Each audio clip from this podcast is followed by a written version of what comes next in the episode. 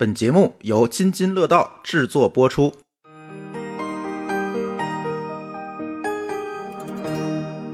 各位津津乐道，呃，贫娃时代的听友，大家好，欢迎收听这期贫娃时代的节目。那么这期节目咱们聊什么呢？呃，主要啊是之前朱峰朱老师跟这个老高给我挖了一坑，是吧？在 N 期以前的乱炖里面啊，提到了这个成人问需不需要学编程的这个话题，对不对？今年初还是去年？呃，今年的三月的十三三月份吧。三十号。啊，我记得好像是那个那个远程的，对远程录的。远程录音。啊，对，没有是第一次恢复的线下录音。啊是吗？好吧对对对。那就不是三，那就不是三月三十一号。啊，那就疫情之后，疫情之后。啊、我们聊的。反正这个时间啊，也不是说特别久远嗯啊。肯定是今年。对嗯，当时我们就给君君挖了一个坑，说这个聊完成人就可以聊，对，因为我往下聊，因为我们觉得啊，这个成人编程跟儿童编程，它还有一点点还有区别，因为成人动机可能不太一样。成人跟小孩的这个理解能，咱先不说动机，嗯就是这个理解能力啊，这个学习的能力可能都不太一样，他可能包括目标目标也不一样，所以他更需要一个更适合小孩的一个学编程方式。而且我们今天节目可能更多也会探讨一下，就是这个小孩学编程到底能获得什么。刚才想想，这个区别也很大呀。对对对，这个成人编程都是自己要去学，对小孩往往是父母要要让小孩去学，对那这个区别也很大。我妈觉得我需要编程，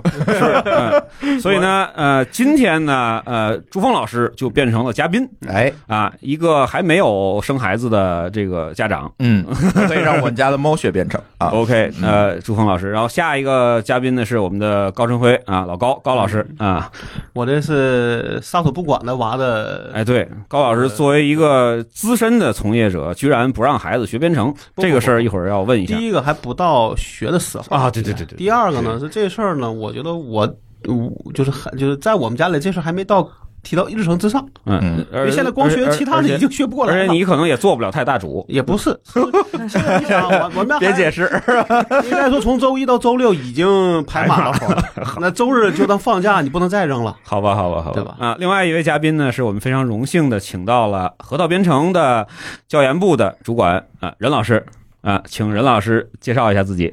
哦，大家好，我的名字是任慕宁，然后我在核桃编程主要是负责这个 Scratch 呃课程的设计。那对这一两年大概都是在做这个事情。啊，对我研究生是在美国读的书，然后我是学的教育，然后毕业之后也是呃在美国那边工作了呃比较多年，大概三四年吧。然然后主要是呃在出版社，然后和美国的一些学校、学生、老师、校长打非常多的的交道啊。OK 啊，特别荣幸的请到了咱们这个少儿编程行内的一位从业者，是吧？就是应该算是一线的这个从业者啊，来聊一聊，呃，呃他们对于这件事情是怎么样去设计，怎么什么样的理念，呃，传递给家长们，传递给孩子们的啊。那么。其实上一期咱们乱炖的节目就提到了这个啊，现在的这个编程的培训特别火，对啊，对吧？然后呢，我觉得如果大家想去了解这个成人的这个编程的这个呢，我觉得上一期节目已经聊得非常的透了啊，大家可以返回去听一听啊。然后今天呢，其实呃要继续讨论一下，应该算是就是哎，为什么幼儿编程最近几年，尤其是最近两三年，为什么这么火？嗯对吧？大家可能就是就是作为你像朱峰老师，其实呃，包括老高也好，其实都意识到这点了，都看到这个这个这个市场。满大街都是啊。满大街都是这个，包括对包括这个这个这个，比如说咱们看个什么电视剧啊，什么之前一大堆这种，对对对是，吧？这个广告各种各样的少儿编程，可能分很多类，待会儿我们会一类一类的去去去详细的给大家剖析，对。然后从我这个角度来说呢，因为我一直在这个研究这个家长和孩子的这个这几年的教育的变迁，那我就发现可能啊，我我怀疑是跟这个竞赛的这个国家的调整是有一定的关系。咱们之前那上上期的这个呃平娃时代也聊过一次，就跟咱们乱炖去做这个啊，对对对，讲那个儿童的那个串科技大赛啊，对对对，科技大赛里边我就说过，有很多的竞赛原来有的都没了，然后又有了很多新的，对吧？我今天还打印了一个表，这个前十个竞赛啊，原来可能会有什么数学啊、嗯物理啊，嗯，是吧？化学啊这些理硬核的、是吧？硬核的这种，对理科的，对嗯，现在全变成工科的了。啊，第一个，你明白这意思我吗？明白，对，第一个使用是吗？第一 个青少年机器人竞赛、人工智能创新、少年创意编程、信息技术创新，一大堆啊，一直到第十项，大家可以在网上查，这个是一个非常公开的一个、嗯一个文档啊，都能查到。这个教育部的吗？教育部的嗯对面向中小学全国性竞赛，这是教育部认可的，教育部认可的。然后呢，原来的那些什么化学、物理什么这些都没了，对吧？那原来的这个，像我之前聊过的这个奥数，比如说，对吧？之前几年奥数非常火，对，对吧？现在为什么这个在几轮的灭奥的这个这个风波之下，现在奥数反倒变成了一个大家不是那么关注的一个或者追的，对对对为什么这个儿童编程就出来了？对嗯，对对因为他实际上他有一部分家长啊，我不能说全部，他其实还是会有一定的这种目的性的。咱不能我相信都带目的性。对会有啊一些目的性。我自己觉得说这个事儿，其实你像这些比赛也不是这年才有的。你像那个他是那个那个叫什么信息学，信息学一直我那时候也那也有，也有你也没说那时候这种计算机班儿就特别特别多，就尤其面向那种呃青少年的，嗯咱先不说往下走，那那其实我觉得好像也就正常的样子，对吧？包括奥数，你看那奥数也是很多年了，对吧？很多年了，那你说为什么这年就特别特别火？我觉得火到了，就是说你你你你你肯定是说你可能看，就是比如说咱们说你看很一百个广告里边至少会有，嗯，对吧？对那这个地步，我是觉得这个才是问题。对，这个可能就接到之前那个乱炖那期聊过的这个这个事情。就是大赛驱动。一个是大家另外一个是什么呢？就是这个行业的变迁，就是最近几年人工智能也好，啊，我明白你的意思了什，么那个就是说就是关于程序员的待就遇，就是家长们看见程序员挣钱了，也想让我自己的孩子成为程序员，是吗？也不也有啊，给我的孩子未来铺条路，有可能不是，成为程序员，啊有可能是成成为这个类程序员的一些嗯一，些工作，做一些工作，有可能可能是比如说是比如做一些前端，是吧那不就是程序？员吗？对对，我我我我倒觉啊得，我觉得可能还是那个问题，就是就是又是那个话，叫不能输在起跑线上。你学，我看了，我觉得我也得学，嗯可，能变成一个攀比性的事儿了，是对吧？至于学什么，能学到什么东西，这变成一个反而反而时髦的事儿不重要了。嗯对吧？很有可能是这个问题，对吧？嗯我给你举个最简单的例子，就是我们家小孩不今年刚入学吗？啊入学之后发现现在的这个小学都学英语，啊，对啊但是他从单词开始教，就不，A B C 就给你跳过去了，对。默认你学过了，但是你要知道，我那时候上的初中才开始学，初中初初一的上半年就教字母，教了嗯。半个学期，嗯。下半年才开始学单词，对吧？那你想，你现在等于你上小学，如果你在外，你在你上小学前没有上班儿，就上那种哪不管是幼儿班啊，还是这种课外班，你等于你不学，你你等于你到了小小学你就已经抓瞎了。哎，我我当然这有点跑题，我特别想问这这个问题。嗯那你们闺女的这个教材里面到底有没有字母这个课？应该就没有，没有，对，这就没有，我可以准确的告诉你没有。上来就是单词了。那这不符合教学，上来是句子，这不符符合教学规律啊！不，他现在教育部的意思是说啊，新的教研方向是不需要让孩子去上来去从 A B C D 开始学，因为它是一门语言，他应该先学这个这个先让他接触语言。哎，也对，对，但但是也对，那你这么啊想，说你的拼音，你教不教字母？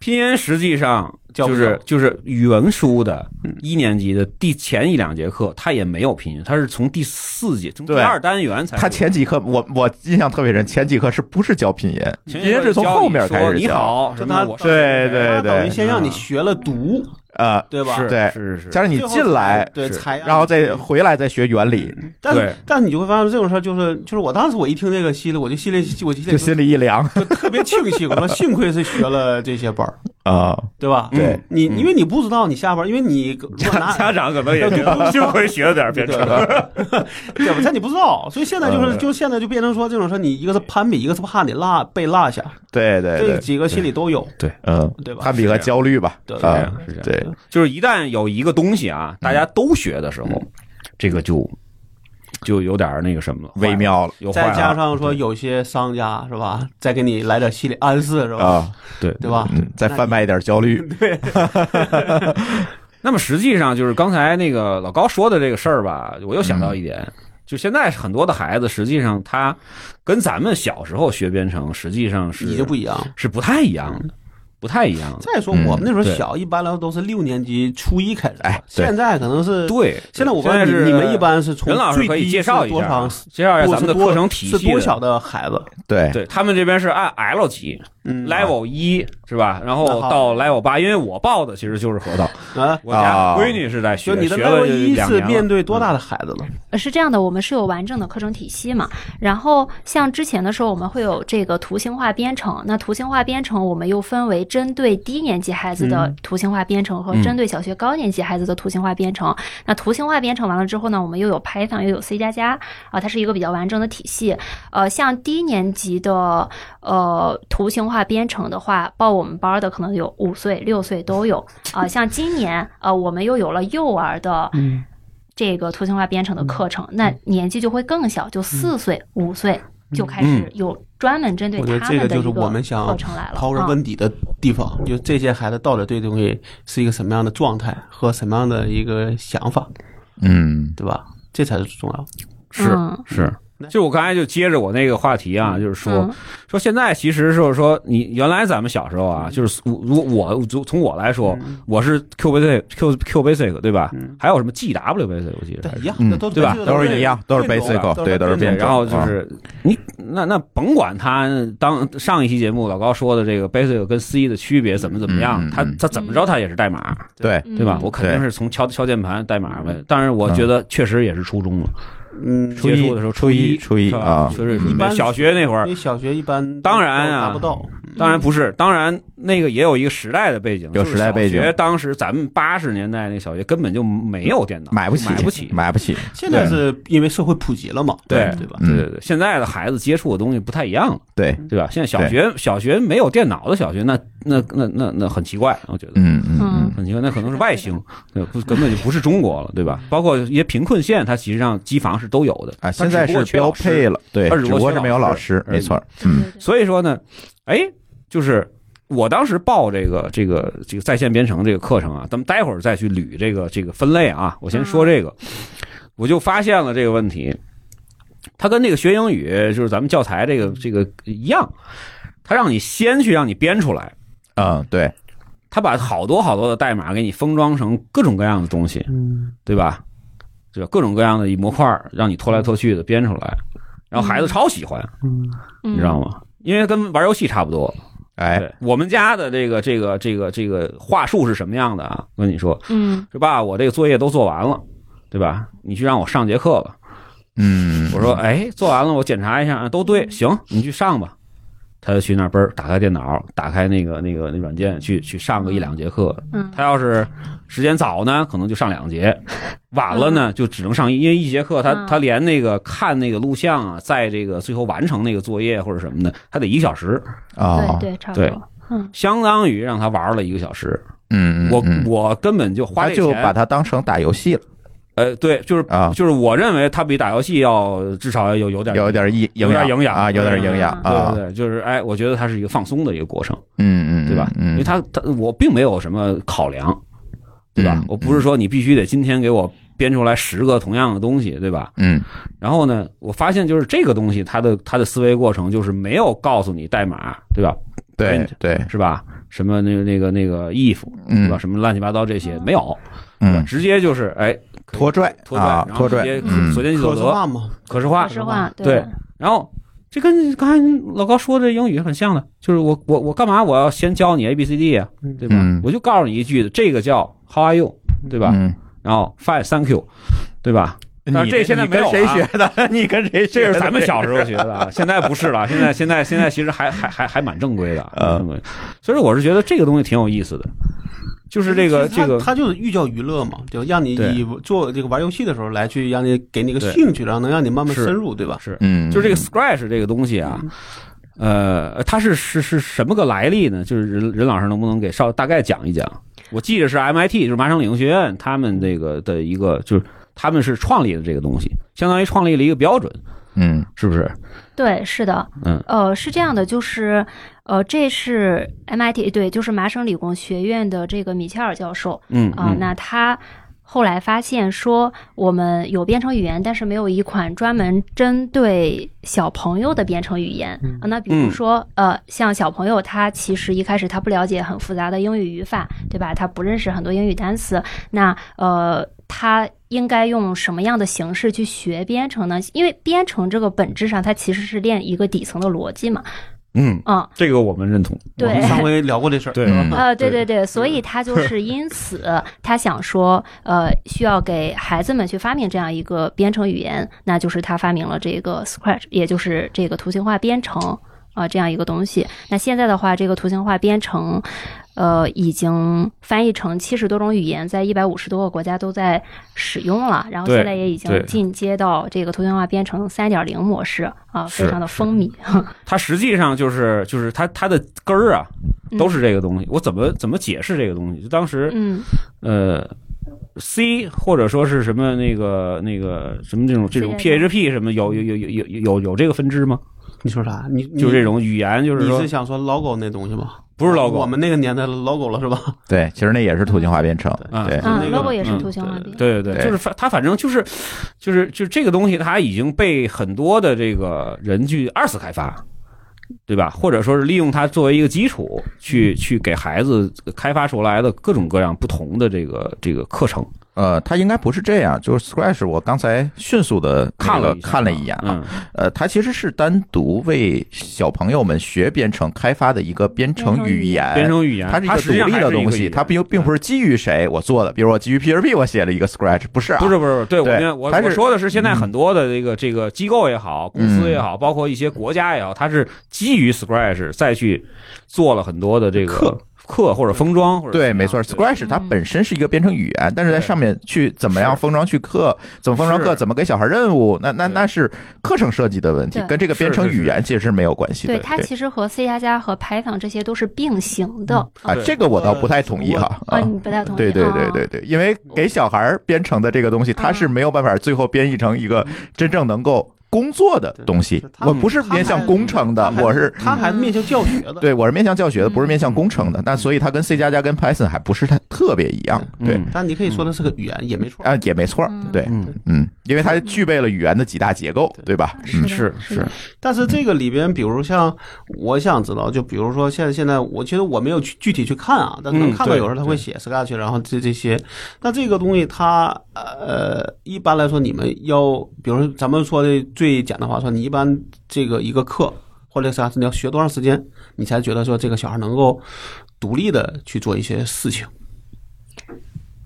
呃，像是核桃的课程体系的话，呃，我们是一共有八个 level，然后你们家的孩子应该也在上，我们啊。刚上到七呃，对。刚上了七是，level 啊七，对对。对，呃那那那马上就要学到头了，马上通关了呀，这是。马上通关但是很难了已经。啊我刚才还跟任老师还在，就是咱们嗯。聊天之前，我还在说这个，我说我说现在他的作业我是做不了，你又不是马尔农，对肯定做不了对啊。嗯对嗯我可能可能张总啊，或者你们可能看一看，稍微熟悉一下那个那个那个那个那个那个，你可以让。张总代写作业啊。对对对，没错没错，就是他们肯定，我觉得没问题。嗯但是那个我自己觉得 level 七还已经已经是挺挺难的像是我刚刚说，我们的 Scratch 有两条线嘛，一个是给低年级，一个是给高年级。嗯像高年级到 Level 七，他应该是已经开始去学二分查找，去学冒泡排序这些了那就已。经对有点呃涉及到算法的这些，对对嗯对。雏形了。嗯是嗯嗯。然后他会给他灌输这样的一些算法的思维在里边，只是说嗯。他不用 C 加加、Python 这些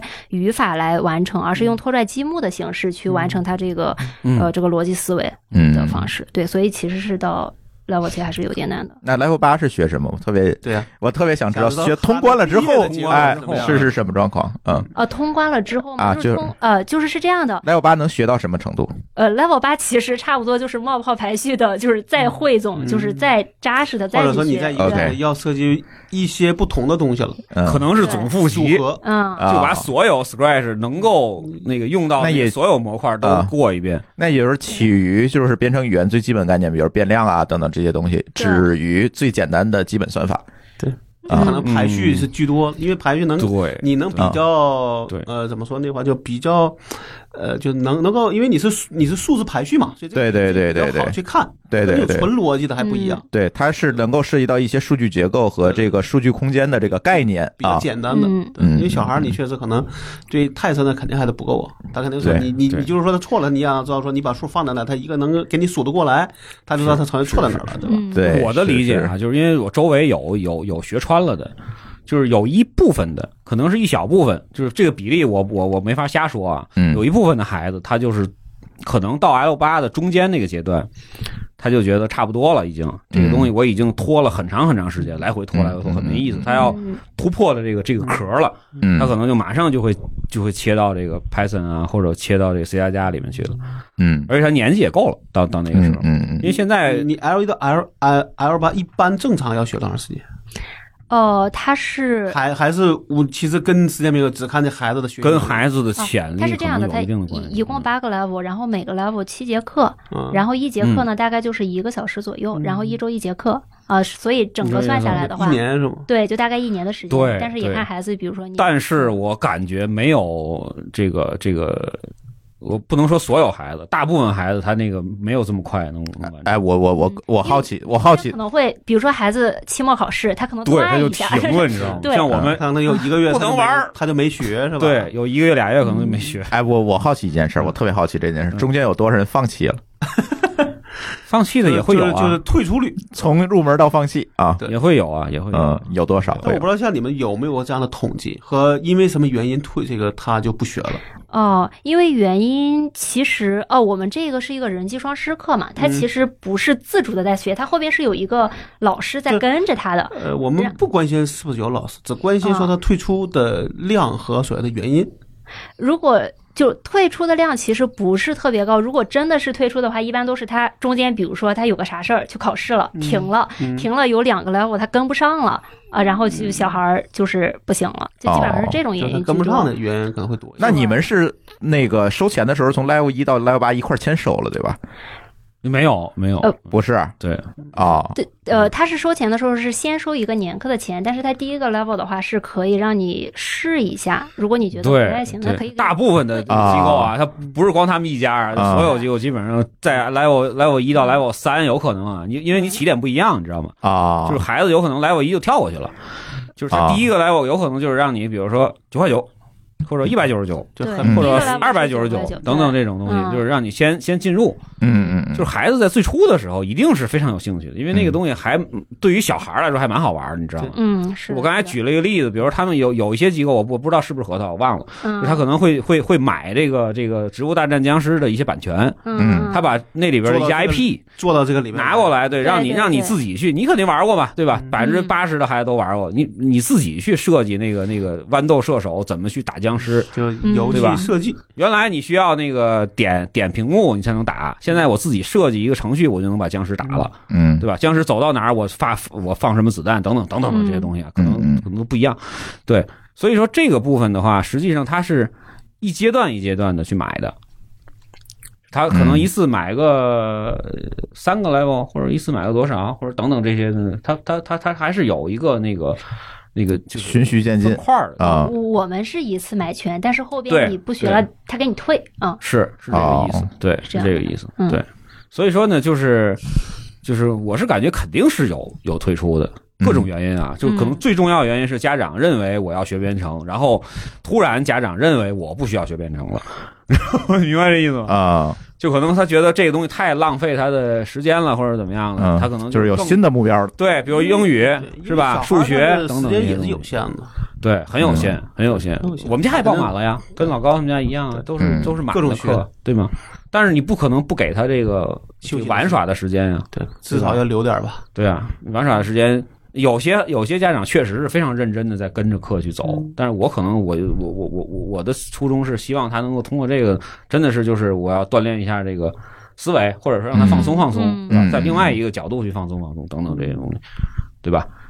然后呢，就是所以这个其实我是觉得 Scratch 还是有这个正向的意义的，有正向意义的。你不管说，就像就像那个朱光老师刚才说的，就是我最后到 Level 八，我能够产出一个什么样的一个成果，对吧？你是否能够能够导出一个东西，它是能够有有有有这个这个叫做什么工程价值的或者什么的，我可能觉得好像难一点，因为它好像它的初衷并不是并不是干那个用的，他最后的成果是小孩对编程这件事情这个逻辑背后逻辑的一个基本认知。基本认知他肯定不是说我要拿 Scratch 去写个东西，他也是给你个题，让你分解，嗯对把它对对做出来嘛。对，所以它还是一个教学工具吧。教学工具，然后呢，他可能会筛选出来一些孩子真正的对这个东西希望往上再走再往下走了。家长可能你要家长自己去筛的话，尤其是像咱们刚才聊的，可能有一部分家长他是不是这个行业的，包括我自己，对吧？嗯嗯，他可能是会计，可能是律师，可能是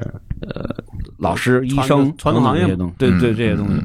哎，他可能觉得我没有办法去鉴别孩子到底在这方面，呃，你说天赋也好，嗯是吧？或者他本身他的这个专注的兴趣也好，或者什么样的，可能他他他不好筛。对，刚才跟任老师聊天的时候，我就注意到一个特别有意思的情况。我说你们这个家长，这个背后的家长，他们的职业都是什么？嗯然后任老师给我拉了一个这个 Top N，对吧？对对对呃，我大概听起来呢，都是呃销售、行政、对，财务，嗯，然后教师是吧？有有对啊老师啊，类似于这种职业，对就是你你老高，你发现没有，全是文科生也不是啊，就是我也是理科生啊，你不在那他那 top 里嘛，不在 top 里，对，对吧？你肯定不到 top 社会，闲散人员，对你你是哎对闲散人士，我是个主播，是不是？嗯对，哎呃，这个现象其实我觉得其实还挺有意思的，就是为什么这些学这些家长更愿意让小孩去学编程？我觉得那老高我刚才我说了呀，就是因为现在这个一个是他这个竞赛啊，嗯他，能升学呀，哎不对啊，那不对啊，那为什么理科生的家长不让孩子去？对啊，那这如果他可以竞赛升学，那理科生的家长应该是那理科应该更有优势。对啊，那他更有优势啊，教对啊，为什么他就不去学？他可能觉得自己教呗。那不行，这个这个这个，我觉得你，我觉得我还是这个话，叫你能学和你能教是是两回事儿两回事，儿对对？那完全就不一样。对对对，所以这是为什么？哎，这个蛮有意思的。就咱还是透过现象看本质。但我不知道你们自己怎么理解这个问题呢？呃，其实这个事情也很有意思，是因为我之前在美国的时候，我其实做过一部分调研啊。当然，当然我的样本量也没有那么大，因为我当时是在硅谷嘛，然后我周围全都是这个学计算机的人，我大概也了解过这个事情。我会觉得他们呃不会排斥让孩子学编程那，对啊，但是这个一般排斥是呃，他不会排斥，但是他会觉得说，那我就让他作为一个就是素质教育，我让他试试，如果他有兴趣，那我们也是一个好事儿，你就学着吧。啊，他他们更多的是这样，但他不会说，因为我是一个学计算机的，那我就就是不让他学，不让他接随大触。溜型的想法。对，那他们是让孩子去报班吗？呃，他们会让孩子报班，因嗯为我真的还没太见过我周围的家长说他自己去教孩子，因为首先他们可能也没这个时间，再来就是他们也不知道。觉得那边倒不一定时间，我觉得确实这就是教另外的嗯另外一个事儿。对对对吧你嗯这么说你自己特别能写，但是你哪怕张军同学跟我同龄，嗯你想让他，比如他对东西他不他不懂，嗯你想把他教懂都不懂。你现在面对一个小孩儿，对，可能你这个你对他根本就他能力到什么地，你根本就不知道，那你怎么教啊？嗯这就涉涉及到一个专业的专业的技能的问题。就比如说任老师他是学教育学，对吧？嗯，就他其实儿童教育，他不光是说技术，嗯，对吧？他可能还有这些这个什么。教育对，就是孩子的心理发展对是对对对，怎么样的你。怎么就是把嗯他教会，对，而且特别重要。目标就不一样。大人你大人学嗯可能是你有兴趣，或者你想拿这个去工作，比较小有功利小孩儿目的就是我这个东西有意思，我才会学。就是对吧小孩儿应该是就是我家长觉得学编程练练思维挺好的，然后小孩儿也有一些时间，那他又有兴趣，那我们就让他来做这个好的事情吧。对啊，所以为什么这是说？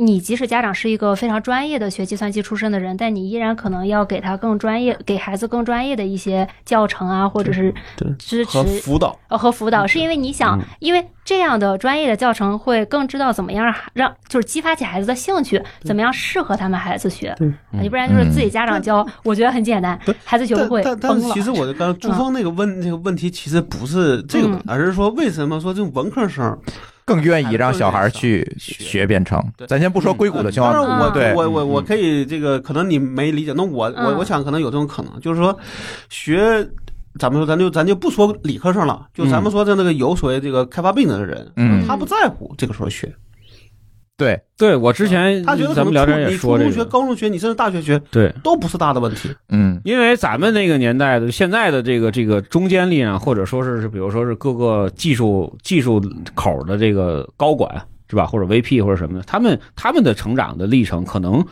就是从初中开始接触的，嗯。或者自己的这个就是学习技术的这个这个过程，可能就是跟现在的孩子所接触到的环境可能不太一样。对，就咱们那会儿实际上大背景已经不一样了。对，实际上我呃就是比如从自己的成长来看，我不需要太早去去让他去接触这部分。因为嗯你说逻辑这事儿，你所有的课理论上都都是逻辑逻辑在里啊，对不能说哪，个你学语文都是有逻辑的，除非你这啊跑步啊，那你跑步你还讲说我什么时候要跑步也有对战术我现在还有运动科学呢对就，那个可它也有它的逻辑，也有它的这个这个技巧啊，这道理在里面。那你说，难道说你要学开发就一定要从六岁教他以后才能做开发的？那我就不是这样啊。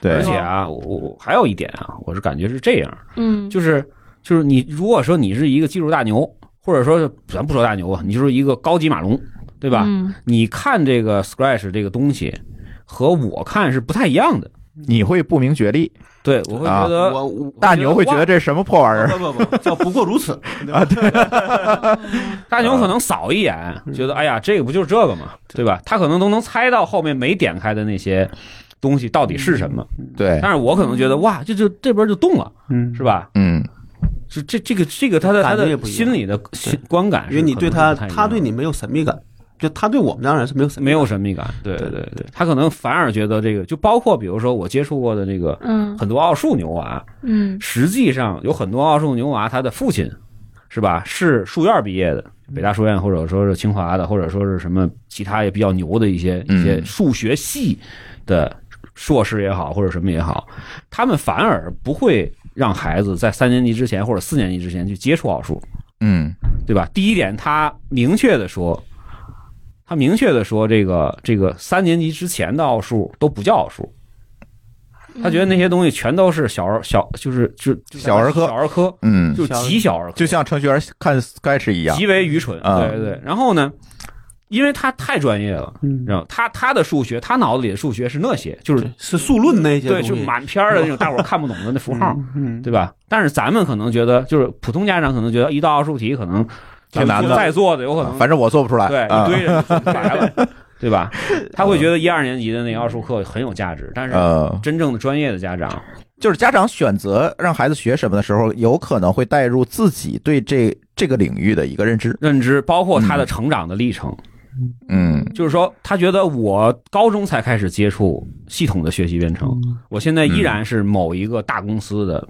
对吧？什么某某理也好啊，某某某某讯也好的一个非常牛的一个一个技术人员。就他就不觉得我非得要我非要这么早干嘛呀五岁六岁学，我嗯我即使大学我要能考进计算机系，我从那会儿开始学一样啊。对，嗯我身边就有那例子嘛，是吧那个同那同事就真的是大学之后上了大学才开始学的，那因为也学的很好，对，嗯对吧？对，嗯，所以说我是觉得就是说，普通的家长，呃，再加上普通的孩子，会觉得这个 Scratch 这东西，或者说是，我还没说后后边好多别的这个这个这个分类啊，嗯就是就是，他是会觉得这些东西，包括机器人呀或者什么，还是对孩子是有价值的。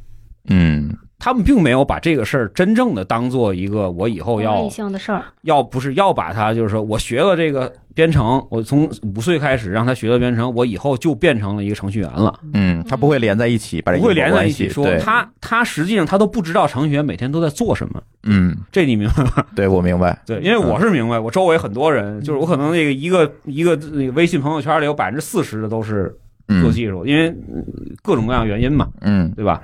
我我还是有了解的，很多人他不了解，对吧？他的周围也没有程序员，他可能不觉得这个东西跟那个东西到底最后会有一个正相关，嗯，他只是觉得这个呃会对孩子的思维的创新啊，或者对他的逻辑思维是有好处的，嗯对吧？包括还有一些可能最初的就是觉得，我觉得这个东西打发时间总比让他沉迷于游戏要好，嗯，对，变成一个游戏电子游戏的替代品，对变成一个就是说，哎，就是说他作为一个开发孩子思维的一个选择，嗯。一个选择，对。或者就至少他是呃总比在那玩儿强，对吧？对总比在那跟小朋友玩是因为什么呢？因为你看，我现在就开始介绍一下，就大概介绍一下现在的这个这个编程的市场。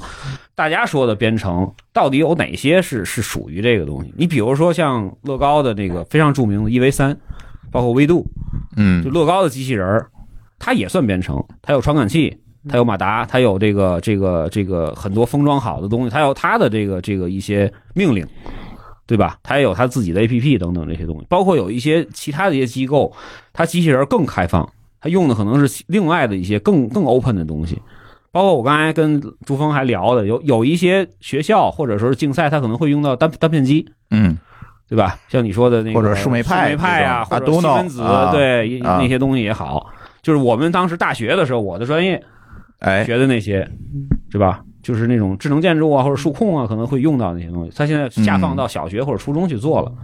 还有一些是像这个达内的那个儿童品牌叫同城同美，是嗯吧？可能哎，他们也没给我做，没没给我广告费啊。嗯 他们最开始是其实是竞赛培训起家的，嗯他并不是那个那个，他现在也有 Sketch 课程，嗯线下的或者什么也有，呃也有也有那个乐高的课程，但是他最开始的比较强势的是真的是代码，就嗯 Python 啊、C 加加啊这些东西，他培养出来了很多这种东西。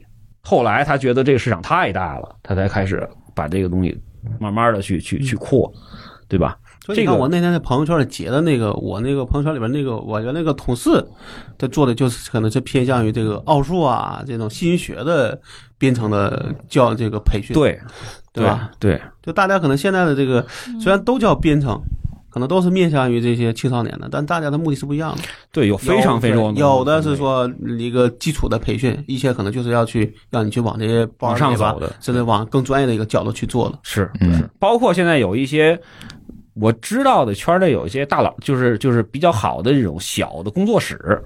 我说工作室，实际上它是因为它没有资质嘛，嗯它叫工作室。工作室实际上就是一些比较牛的一些企业的这些原来的一些呃技术的负责人。CTO 啊或者什么的，他自己出来了做的一些编程，他那些编程其实也是起点很高的，嗯。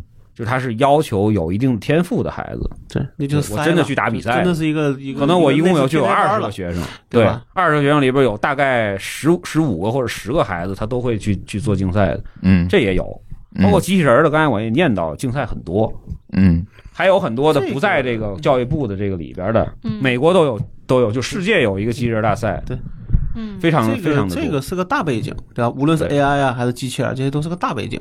对，所以说就是就是，其实它其实最后说少儿编程这么一个大的概念啊，最后变成了一个非常大的一个话题，嗯就是有无数的这种分支，嗯，对吧？包括这个目的也不一样。咱们说的机器人比赛，对吧？那个波波，刚才我跟波波聊的时候，波波说他还上学的时候还参加过。待会儿我把他拽进来，去去去聊一聊他当时这个感受啊那。个大的初中时候也去深圳比过一回，比过一回弄嗯弄了个什么三等奖嘛，但我不知道什么、啊什么比赛，是没问，反正也是去了一趟。对对，孩子对这个东西实际上还是挺那个什么挺挺挺在意的。对嗯，就是就真正喜欢这个东西的孩子，还他是真喜欢的，那肯定他有他的自己的想法了。对他真的想自己做出来点东西。嗯对，包括刚才朱峰那个说的这个事儿，就他到底孩子学编程，你是不是应该让他有有所一个产出？对，就比如说我上初中时，我有一个特别，或者说你的产出到底是什么？你的特别产出预深的一个，期是什么？对我是印象是什么。我初三的时候，初二、初三的时候，我负责全校的这个分数的拉，就是就是输分儿。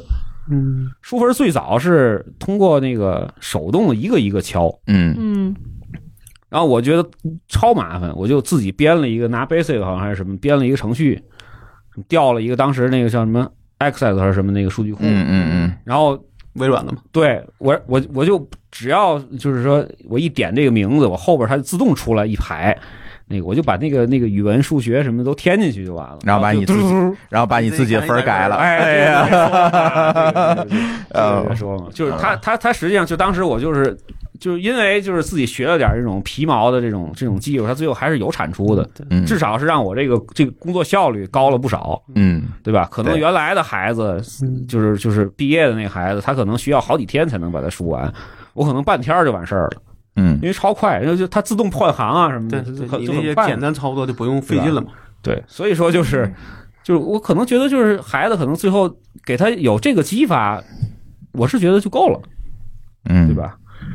对，有一个正反馈，是，其实现在我觉得所有的孩子去上课都是希望他有个正反馈的，嗯。对吧？你不可能说你家你带着孩子天天孩子在那哭着闹的，他不想去，你还非得带他去的，嗯。肯定嗯是很少。我觉得有吧，啊，少。嗯。就除非那是家长认为是必须得去的，他现在这个哭闹也得去的。他现在这个线上课就没有这个这个这个这个问题了呀，嗯，对吧？是因为关在家里打了，你看不见，不是 不是，你还要想说，其实你会发现说，其实孩子一天，比如他要这是上了小学，你其实回来之后，你可能也就也没有多少时最多间上两个课，到头了，你明白吗？如果按两个小时一一个课的这个，你最多，你从你放你从放学五点到六，比如到六点你上一个，中间你得吃饭吧，你再折腾了，你到八点再上，然后就该睡觉了。你最多最多上两个，那你睡觉太早，不是啊？你问题你还得早，你还得早起呢。小孩一般现在都得睡十个小时，嗯，对吧？所以你想这样的话，说就是对于家长他也要考虑这种投入产出比，是吧？我第一不他要我要拿多长时间去去学，第二我对花多少钱？因为毕竟这些学的东西不是免费的，你都得花钱。有时候你甚至说他得心疼他的钱是不是白就白花了？对吧？如果你发现明显小孩在那就心不在在焉或者跟不上，你可能就会想这个事儿是不是不不是不是要换一个事情？让很多家长实际上他更心疼时间，两方面都有。对我那天看一个什么，我听我爱人说，就是那个他说他他们同屋同我们那同小区的就有人就在纠结这个这个事情，交了钱上了一半，小孩现在不、他不想上，你是继续上还是怎么样？但钱可能退不了那么多，你怎么办？是是是，对吧？是继续上吧，小孩不爱上，可能钱你也白费，对吧？你不上呢，那肯定是退，可能比如退个百分之五十，你那一班儿你就没有了，嗯，对吧？这很正常的。对对对，那么拉回这个话题啊，就是如果说是我希望给孩子报这个，就 Sketch 也好啊，或者说机器人也好，或者怎么样也好，就是任老师觉得他对孩子有什么要求吗？就比如说他他需要满足什么样的条件，他才能上这个课？最少有哪些要求？嗯，对，呃，像是我们图形化编程的，对低年级的小孩来说，其实你嗯就是零基础就可以了嗯啊、因为我们的这个课程设计从啥从从什么开始呢？就是从怎么用这个键盘，怎么用啊从鼠标？就怎么用鼠标啊、然后怎么打字，这些我们就是非常基础的开始。嗯然后我们呃，比如说教 Scratch 这个移动的非常基础的代码块，你只要知道这上上面俩字儿是移动，然后你就可以知道，哎，先移动六十步，再等待一秒啊，就大概是非常基础开始，所以零基础就可以了。我我问个小白问题啊，嗯，这是必须在电脑上创这个去上这课的，对吧？呃，是电脑和 iPad 都可以。就 iPad 也可以。嗯对，对，像是我们这个给少儿项目的这个，就是电脑和 iPad 都可以。像是我刚刚说，我们最近出了这个幼儿项目，就是手机也可以。嗯嗯对，嗯嗯，就是你家里只有 iPad，其实你也能上这课，对一直上到对 L 八。对对是这样的。但你的嗯低年级可以，高年级就必须得是电脑了，是吗？电脑和 iPad 都可以。哦，那嗯简那简单了，省得我拿三零九零的机器给人家上。嚯！你那是学视频编辑吧？编程你那 L 八百八十八了，我你那个，我不能因为因为小孩要上课，我专门再给他配一台机器吧？哎，对，可能会有这个考虑，对对对，不然的话那门槛儿就上来了嘛，对啊嗯对啊嗯是，对啊，嗯而且你一旦有电脑，你显示器，你得有桌，你还得有个桌子吧？嗯所以你说现在啊，这个这个条件好了，随时他都可以上。嗯，吃吃麦当劳的时候啊，在包括在车上那个那个通勤的时候，在后座上他都可以。嗯，可以。咱们原来咱们小时候就根本就完全就不可能想象这些事儿。对，嗯。小时候得去得机房得去学校的机房，最开始是去什么天津市那个友谊路那个吧，信息中心啊，对那边对吧啊，对。我，刚才有一个误区，我以为说这种编程可能还还得再稍微大一点呢，可能得到嗯。二三年级学可能会更好。所以你现在动摇了，嗯，呃，至少可以换个问，换个来一会儿交费交费，你家孩子是多多大？现在刚上一年级，刚上一年级对啊，可以了可以了，来交出来交费啊。已，经落入色层了。对，对，对。对可以了。对对，嗯。我去看看吧。但我们家小孩现在已经很忙了。嗯，对，然后呢，还需要什么样的条件呢？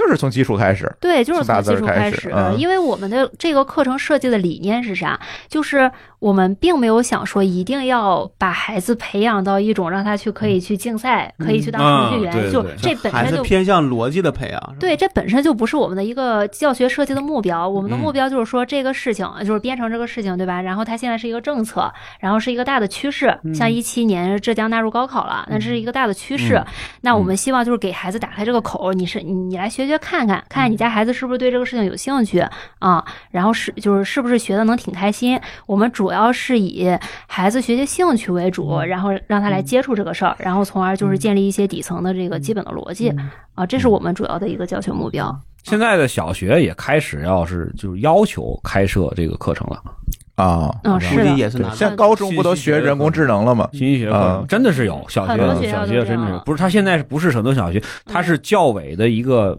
要求，要往下铺了。对对对，嗯是这样。这个，我觉得意义没那么大了的，我倒觉得。但是他的这个这个深浅，你你你你不能压以不能以你专业的这个角度去想，你一想可能就觉得就啪就 C 加加上。我的意思是说，嗯你教了什么课，至于他真的对他有什么用，那真的可能得都不用多，可能一年后你就知道了，嗯嗯，对吧？都不用说你上了。呃上了社会你才知道，你到你看一年后啊、你就知道了。可能很多的课就他学的很好，但是可能过一年这不学了，不我我其实差不多了。我其实更关心的时候，他最后这个课开完之后，他会不会被语数英占掉？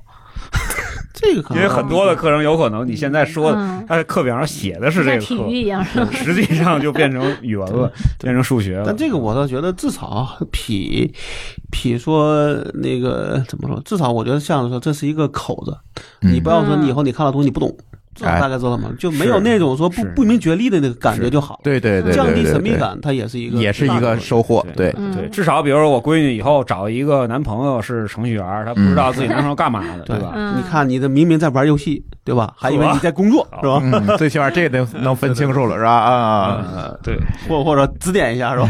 我指点一下这部分，这个指点一下是都是快递快递小哥干的事儿，进来扫扫客户扫地僧，对吧？帮客户把这个代码写完了，这个。对，就是就是我我从我个人来说的体会啊，就是还是有正向的意义。嗯但是我真正说从我个人来讲，我把它放在一个多重要的位置，或者说是给它投入多多大的这个这个时间，可能真的要取决于孩子最后走到多远。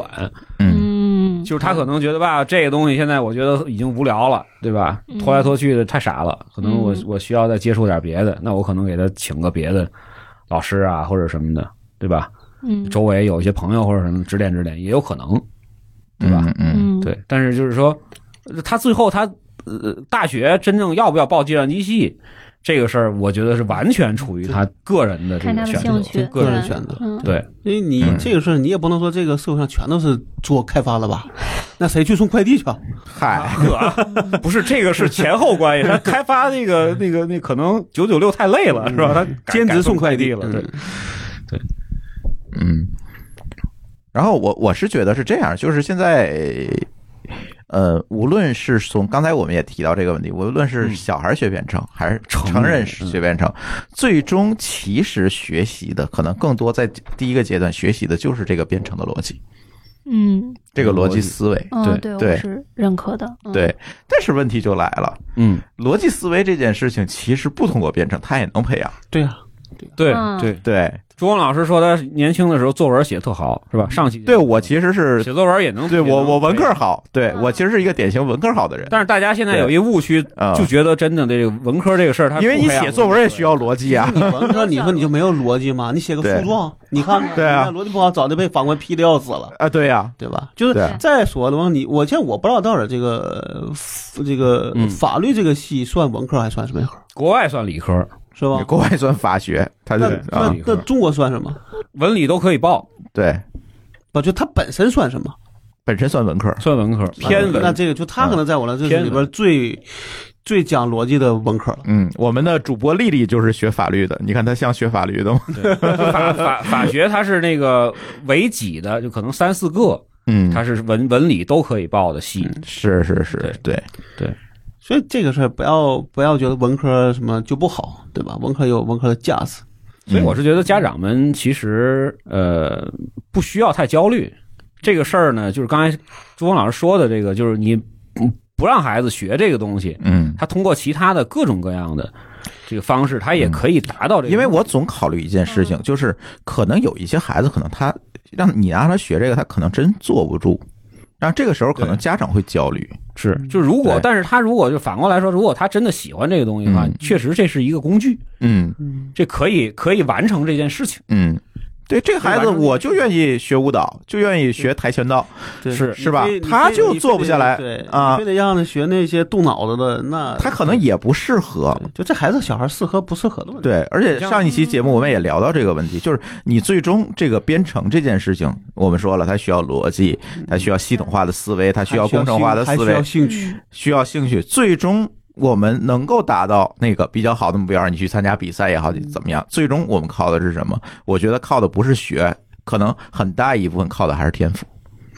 至少有至少有一部对分吧。对，是是很大一部分是靠这个东西不可避免，这不可避免因为真的是，嗯比如说，就是你行内你知道的有一些比较牛的孩子，嗯他的家里头父母嗯其中一个肯定是有这方面的一个这个背景的、基因的或者什么样的。没错。对，对他是他是他确实是有这个规律。所以大家也不用特别焦虑，说听完这期节目，我是不是就得把孩子送去学编程？我觉得真没必要你可以看看小孩的兴趣，咱也不说说对对对有没有必要学，对。兴趣是他可以，他是可以培养一些逻辑，但是这些逻辑可能在他未来的学习的时光里，他通过其他的学习，他也能培养出来。就是叫叫殊途同归是吧？对，嗯但我倒觉得这事儿是这样嗯，有些人会把这个只是停留在兴趣这个阶段上，嗯就是玩学，哎，没问题，也能学很好，但是学完之后，这事儿就不是他的一个，呃，一个一个这个在他的想法里边了，可能会对别的更有兴趣，因为这个兴趣之间也有大小，对吧？对，嗯对吧？比你比如说这孩子，他就他编程也行，但他更喜欢跳舞，更喜欢跳那个唱歌。那这个他的方他的方向性，在这种兴趣里，他是肯定会有一个一个叫什么？只有一个是主方向，所以这个其实就是多对吧？就是你看，你比较比较明显的就是，比如说做技术的家长，嗯他对这件事情的这个这个这个理解看法，可嗯能就是说这种非技术类的，对吧？就是做传统行业也好，做其他的这个岗位的这个家长也好，他是有不同的，嗯，嗯有不同的想法的。对，对，是其实我特别想知道，但是这可能太久了，就是这些呃这些所谓的学学理科的，都把这孩子送哪儿去了？对吧？对 对吧？所以我们不知道这个答案，对对吧是，嗯，对吧？但我不知道像美国有没有这样的调查，对于也是不是也没有？嗯，其实我有我我有很多很好的朋友，他嗯他是学理工科的，但是呃，他们把孩子送到哪儿，就是他们其实会让他去尝试学这个这个不，这个尝这个尝试肯定是说每一个，因为可能现在大的嗯都会那些就是什么嗯呃英语嗯对吧？唱歌、跳舞、那个弹琴。嗯然后，包括游泳啊，大概这么嗯几个类。那可能你每个可能都会去试一遍。对，然后看看孩子哪里感兴趣，对对对，但这种是一种试探。嗯，但是我觉得试探之之后可能会有一些会长期，对吧？比如说你可能试探着可能试探个半年、一年，你就知道这嗯孩子愿不愿意学了。嗯但是你你剩下的时间，你会比如说两年、三年还让孩子去学的，到底有哪些？对吧？就嗯抛掉试探期间的，哎。呃，我会觉得这个更多的是取决于孩子的兴趣，就是以孩子兴趣为导向。但这个我觉得就是他说那个问题是啥？比如说嗯我们家孩子来就去我那屋，就特别喜欢碰我那键盘，就他不管他怎么想去点去点嗯去碰我的鼠标，碰我的键盘。嗯他觉得因为他没玩过，嗯，他总他就总想嗯不当从我的，嗯我肯定不是不愿意，因为那都是工作用的，对吧？嗯 对吧？那这个我觉得可能是一种家家庭的潜移默化的影响，嗯那因为他家庭环境的嘛，对，比如说你一个家庭就没有电脑，和一个家庭有有嗯。电脑，可能就不一样，嗯。对吧？那可能对这孩子，他不是你刻意的，而是你这种潜移默化的这个东西，嗯，那就不一样，对吧？对嗯。这个就看家长他的专业度到底有多高。不不不，看不是，嗯就是就是，比如说艺术类啊，嗯。艺术类是有有有这个的，就比如说家里父母都是音乐家，嗯是吧？都是搞音乐的，孩子他一定在这方面他是，因为天天天天泡在里边，他一定是是是是是会有一些倾向。你这个叫什么论？这叫出身论是吗？哎 不是出身论，他那照这个逻辑的话，那你学计算机出身的爸爸妈妈，他的孩子应该去学编程才对，是吗？他不是学编程才对这是反的啊。他是他一定会对孩子在这方面会有一些影响，嗯但是但是但是家长反而不着急，因为我知道，就是说嗯他晚一点学，早一点学，实际上还是都能接上的。对，并不重要。对对对，他一定是有一定影响。比如说家嗯家里是一个学文的那种，就是说那个学历史的或者什么，孩子历史一定会比较，因为他天天耳濡目染，天天听的全是那个。但我他会有觉得，但我觉得这是两个极端，因为有些，比如说这个家长，他觉得他的那个学他这个行业不好，他可能就会反对。我们需要把那一部分人给他筛掉，嗯。就是还是回归到像我这种，比如说普通的家长或者怎么样，嗯。他实际上很分散，嗯，很分散。对，因为我接触的呃上万或者上两万的家长，他们他们的选择真的是就是非常的那个什么，就不能说随意，嗯。他就是可能孩子在这方面有一定的特质，他可能就往前推一推，嗯，或者他的周围的同同同同学啊什么都报这个，他可能就就给他说报这个我也试试，对对对吧？？就从众了。而且我更担心的是，有大部分家长他没有给孩子这个这个空间，你明白吗？所以说呢，就是就是这部分，其实我我觉得更可惜。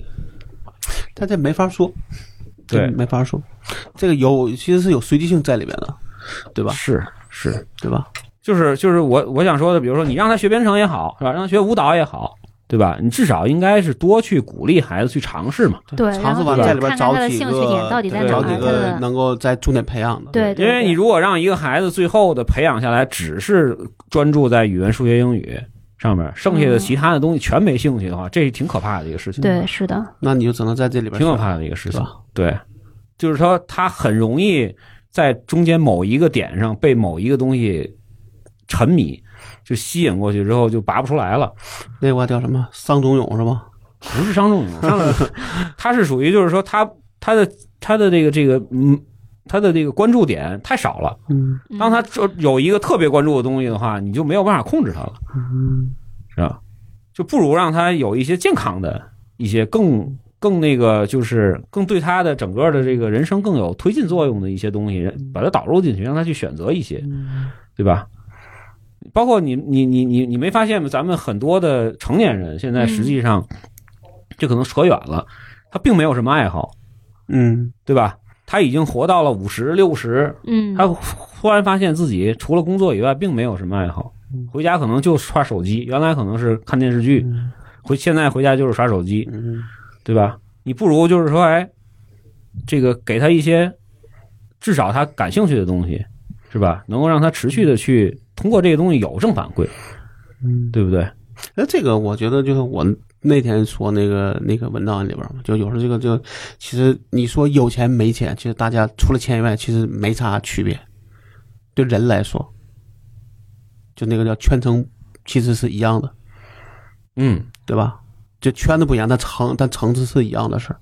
是。对吧？是。那就是说你如果说就是如果从哪从哪怕说一个正常的这个从健康角度上，你是哎我有工我工我工作上有所长，我有我不工作的时候我可能有些兴趣有些爱好，能让你能够相对这个时间能够比较好的分配。而不是说，就像你说的，说你下班然后就就那成了吃饭喝酒吹牛，对。对。吧？刷手机看看电视剧，看电视，对。然后就睡觉了，是。对吧？是。栽，是。嗯。是。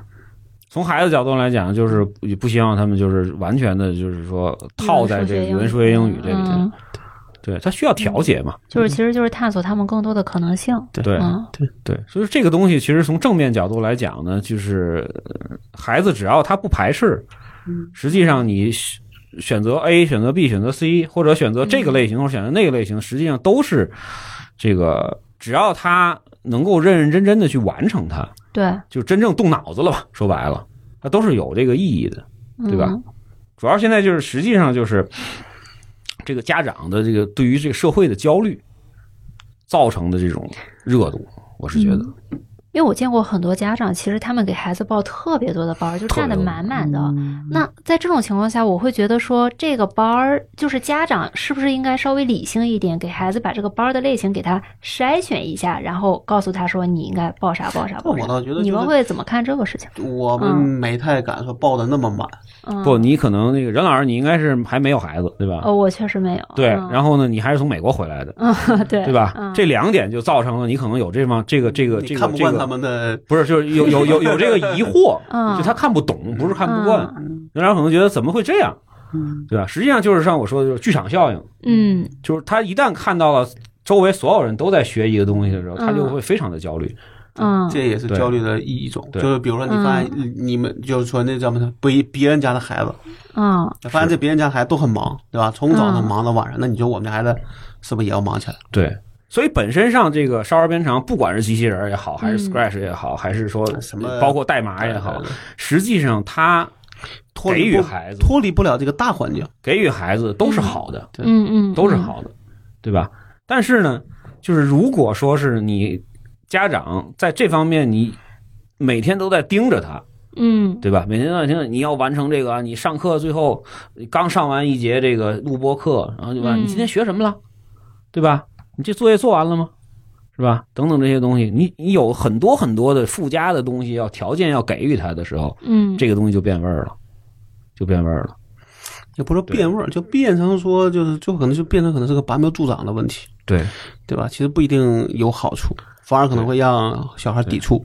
对，你比如说之前有一个特别逗的一个段子啊，嗯。当然我觉得也稍微有点道理。嗯。比如你比如说孩子他沉迷于吃鸡，嗯。就是那个叫什么玩游戏王王者荣耀，对吧？吃鸡你就求生，对你比如说，对你您您玩吗？我玩，啊，对你比如说我让任老师，任老师作为一个初中生，就是说啊，我我我我是你家长，嗯，我说哎那个小任，你今天必须得打够四个小时，嗯然后呢，每一局你丢分不得低于不得高于三分儿。如果你这个高了三分你再再打给我再再加五局，嗯，连续两年，我问你还打吗？这就从兴趣变成一个，嗯对吧？一个你肯定觉得，哎，呦我的天哪！每天一打开手机就啊，头疼的要死。你就想吐。所以那时候我记得咱们讲那个类似的故这个故事嘛，就是小孩想玩游戏，就让他反而就是你就给他时间，让让他不停的玩，不停的玩，而且玩多少小时，要求，你必须得完成，不不完成你都不能睡。对，然后就变成说好，他说我不玩了，我以后再也不玩了，对对吧？对，就是叫欲求不满，反而你还不如让他那个什么，让他过剩。对，嗯那他就不玩了。其实这个我觉得也是一个道理，对吧？而且我觉得就是小孩可能还是有他有他自己的一个，哪怕不不跟小朋友玩，他自己可能有他自己的他想去想干嘛就干嘛的时间，不可能是没有的，对对吧？完全就是除了上学就是去在上课的路上，这也不好。对他走到极致之后呢，必然会有这么一个辛苦的过程啊。嗯这个我不否认，嗯但是呢，这个辛苦的过程需要是让孩子自发的，嗯就反而家长会变成了一个安慰者。嗯哎呦，你你你你你那个你你稍微歇会儿是吧？咱们也别别别这么猛。嗯你比如说像打打打打电竞的，那真的是八个小时、十个小时在打，嗯不停的打真有。动力想在那一直，那是因为他自己对已经有了那个，而是要把他往后推。有一些可能那个比较比较年龄浅的，十六嗯十八岁，可能就在世界上电竞里比较比较牛的那些孩子，他可能他真的是非常的那个刻苦，嗯对吧？但是可能家长会反正变成一个安慰者，告诉他你嗯你可能要松一松，要要要要降下来一点。因为有时候他现在是反的，对因为现在家长一发现有苗头，啊有孩子哎。别人可能三年级在学，在在在在打到 L 七，对吧？学到 L 七，我家怎么一年级就 L 七了呢？哎，那你们家小孩学编程的时候，你会去盯他吗？我我会盯他嗯。是真正的在认真的在上，没认真上，啊，但是他最后他完成什么东西，我不太去管。嗯。尤其是到现在这个阶段，我已经不会了的话，我更管不了了。就你只能管过程，对他就是在认真就够就是说，呃，比如说你需你想报这个课，嗯对吧？那你好，你让你把它上好就可以了。嗯你别后来报着这个课，最后我就这玩玩，对吧？然后不认真听讲嘛。过了十分钟，我一看，哟，切到动画片儿去了，那这个嗯我觉得不行。对你如果从从头到尾完整的把它上完，自己在那样做尝试，嗯我是觉得就是因为我刚才从头到尾我一直说这个，不管说 Sketch 也好，我们也上过一 v 三的课，嗯。就是乐高的那个课，都挺好的。嗯。对，然后呢，就是他只要是去思考了，嗯。去认真的去去想这个事儿了，就是对于我来说，他就有收获，对。嗯。对吧？但再怎么着，你再给就是就是因为这课本来就是给小孩儿设计的嘛，对，尤其是比如说我我我我我我团购了，是吧？嗯。九块九，是吧？一百九十九，嗯。或者或者九百九十九，我嗯。买了一大堆的课，我觉得还行啊，嗯，对吧？这个这个这个至少，呃我刚才就一直说嘛，我至少比他打游戏强嘛，对对吧？也不能说打游戏不对，打游戏啊其实有时候也需要逻辑。是也需要现。在，有一些包括那个那个，今天我想说那个那个那个我的世界就是那个微软的那个，嗯不挺好吗？嗯，对吧？它里边也有逻辑啊，你先干啥，后干啥，对吧？就是有一我是觉得些要什么最快通通关，这对小孩的逻辑也是有锻炼的，不是单纯在那玩就行了，对吧？对，我是觉得就是说，之前咱们那个体育那期我也聊过，就是不管不管是艺术体育，嗯，还是说咱们现在说的编程的这个事儿，对吧？如果你真的功利性特别强的话，可能就会有问题，嗯，对吧？你如果把它真正当做一个孩子的一个培养、兴趣培养，或者说是思维的一个一个一个启蒙的话，可能都挺好。像我不知道，像你们，那我刚刚才还就还有问题，就是像来上这个课程的孩课程里边是男孩居多还是女孩居多？呃，我们的女孩大概占到占到百分之三四十这个样子吧，三十多嗯啊，就是还是男孩多一点？对，是多一点嗯，但女孩子也挺多的，这个可能跟性格有关系，是吧？嗯女孩可能更多的偏向于艺术类的，可能会会会会更多一些。可能会有这个，就是家长的倾向，对，对吧？嗯，也会带着家长的倾向，因为这个课对最后还是家家长的给包的，对对对对嗯，然后包括那个就是孩子自身对于这个东西，有一些孩子可能就女孩更喜欢唯美的一些东西，她可能就对这个东西就不是特别这个我也不能说，你说这个就这个女孩就逻这个逻辑性就就不强了。我家就特别喜欢那种搭建类的嗯或者什么的，这个就他从小就是不喜欢洋娃娃什么 乐高，因为他。一 v 三的那个课就是就是在搭的时候是超级快就完成了，这就属于可能有兴趣加上有点天赋。对，就是吧？就是就不太一样，嗯，对，就是所以说就是他其实这个比例来说，可能也算正常。就正常，正常。多方面因素，对，就更多的孩子可能女孩喜欢声乐、唱歌啊、唱歌跳舞啊、画画啊、画画这些。诗词朗诵，对对对。偏偏所谓稳定那个对对，类型。琴棋书画类的可能会更多一些。嗯但是其实女孩学编程其实也是很有优势，因为你像学编程的时候，你需要很有条理、很细心对。啊。那这些女孩就是对对。有有些时候这个特征也是比较明显的，更可能更稳一点，对尤其是在小学阶段，男孩更嗯毛躁一点，嗯，就是他嗯。他可能坐不。住。对。对。是的。反正很多小女孩儿，呃，在学编程的时候也会有比较优秀的成就啊。就我记得当时就是我们那边有一个我们和支付宝一起办的一个活动啊，当时嗯就是季军的就是一个女孩嘛，就是嗯相当于比那两个男孩做的都好。女是女孩儿，那冠军亚军是男孩儿。对，然后那你是觉得那个但是季军比那两个表现要好？哦，那个女孩是这三强选手里边年纪最小的，哦最小啊，对，她最小的一个小女孩。但是因为年龄小，所以才能是季军。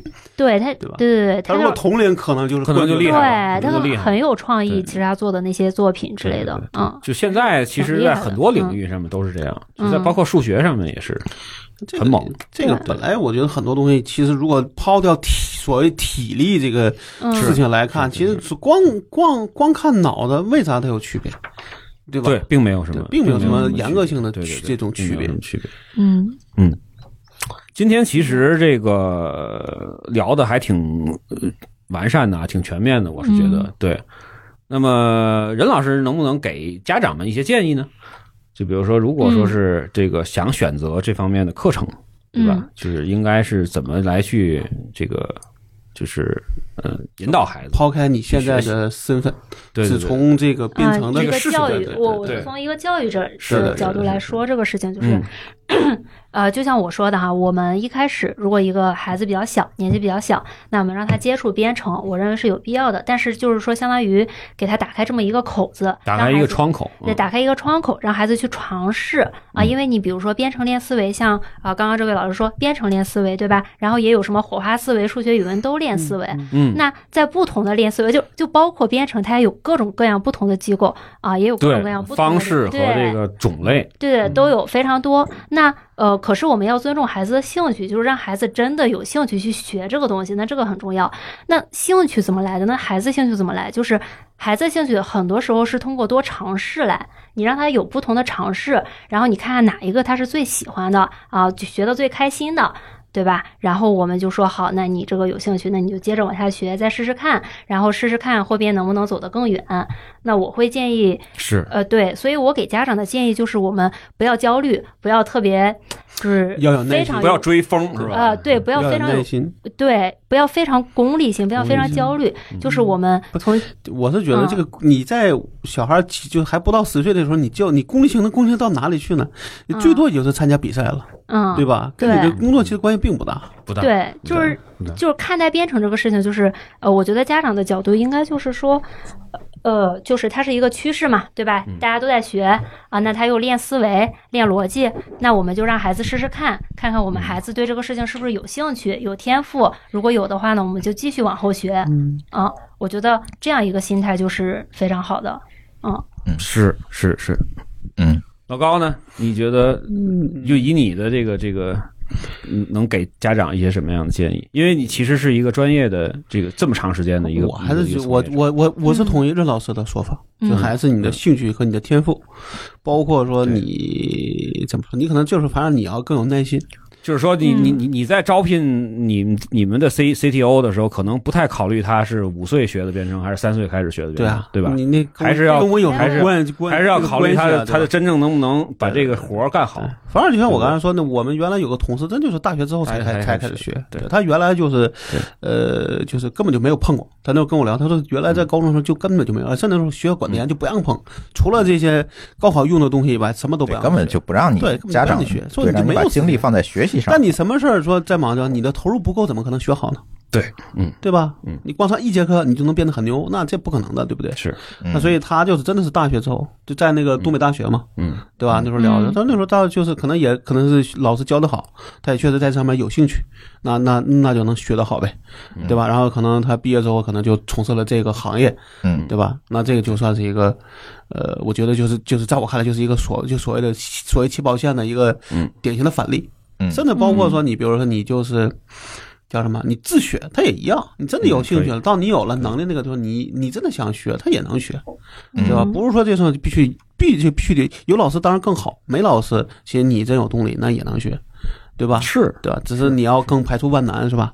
嗯但我倒觉得现在的问题是，怕的是说把孩子就真的是就是那种把他助长，对吧？一天嗯从周一到周到这儿，除了上课就是在上课的路上，嗯那这个是挺，我觉得这是挺难的，嗯，对吧？一嗯定要留一些事，而且我觉得就是你可能就像你说的，你看这孩子是不是真的认真在上？是，嗯他不上，就他真的不认真上，你何必又花钱又花时间还嗯更焦虑呢？对那就不如说考虑说，呃，哪怕休息一下，嗯，对吧？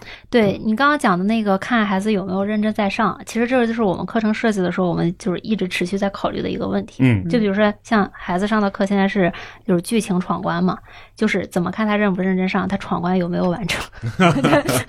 你们这个 怎么就是我我想关心你们嗯现在就评判说，比如说这个，比如说从 L 一到 L 二，你怎么嗯算升级？就他把题做对了就可以升升级是吧？对啊，他这个课是这样的，他一节课大概四十分钟到一个小时左右这样吧。然后他一上来先是一个动画片儿，嗯然后这个动画片儿很短，一两分钟，先把你吸引进来，让孩子坐在那儿。那个那个就是题，不，那个就是是个引入一个动画片儿。然后从动画片儿，比如说主人公 A、B、C，然后他们就是遇到困难了，对啊，你就是写那个那个那个是一个们闯关。引是一个引子，以这个动画片儿来做一个题，让他去做。吧？动画片儿出来，对，就是嗯。引子，然后关卡，然后关卡形式的嘛，然后你就开始写代码，然后孩子帮这些主人公排除万难，然后这样你就闯过了第一关，嗯然后又进入了第二关，他又遇到了一些困难，嗯或者是你又要帮助他干点事儿，然后这就是第二关，然后他每一关的话，就是我们把知识就是融合在关卡里边嘛，明白？啊，这样的话他就很开心，就好像就是完成了就是在了大事。儿。玩，就是在玩游戏嘛。嗯，但是他是用代码的形式，就是但其实你的主要是拖是拖拽型的，对对对，就是这个很简单你就报一个试听，你就马上全明白了。九块九，我我是大概看过，但我没特别去关嗯去更关心说他从头到尾是个什么样子。